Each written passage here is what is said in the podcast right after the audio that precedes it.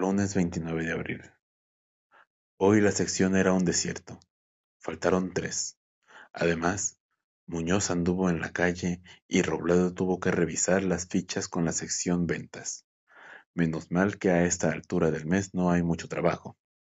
El jaleo viene siempre después del primero. Aproveché la soledad y la escasez de trabajo para charlar un rato con Avellaneda. Hace unos cuantos días que la noto apagada, casi triste. Eso sí, le sienta la tristeza. Le afila los rasgos, le pone los ojos melancólicos, la hace más joven aún. Me gusta Avellaneda. Creo que ya escribí esto alguna vez. Le pregunté qué le pasaba. Se acercó a mi mesa. Me sonrió. Qué bien sonríe. No dijo nada.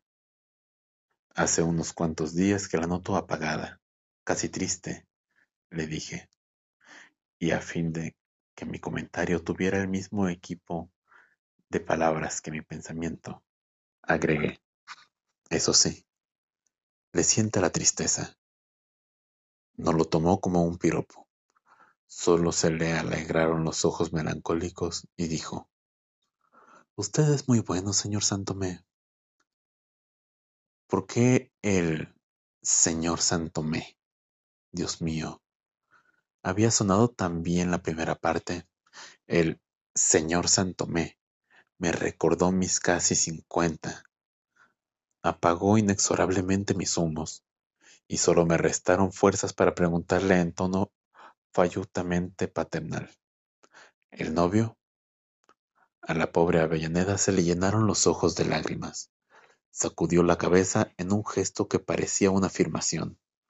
Balbuceó un perdón y salió corriendo hacia el cuarto de baño. Yo quedé por un rato sin saber qué hacer delante de mis papeles. Creo que estaba conmovido. Me sentía agitado, como hace mucho no me sentía. Y no era la nerviosidad corriente de alguien que ve a una mujer llorando o a punto de. Mi agitación era mía solo mía, la agitación de asistir a mi propia conmoción. De pronto se hizo la luz en mi propio cerebro. Entonces no estoy reseco.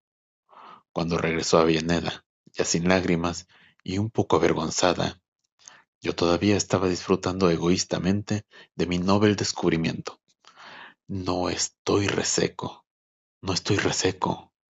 Entonces la miré con gratitud y como en ese momento regresaban Muñoz y Robledo, ambos nos pusimos a trabajar como obedeciendo a un secreto acuerdo.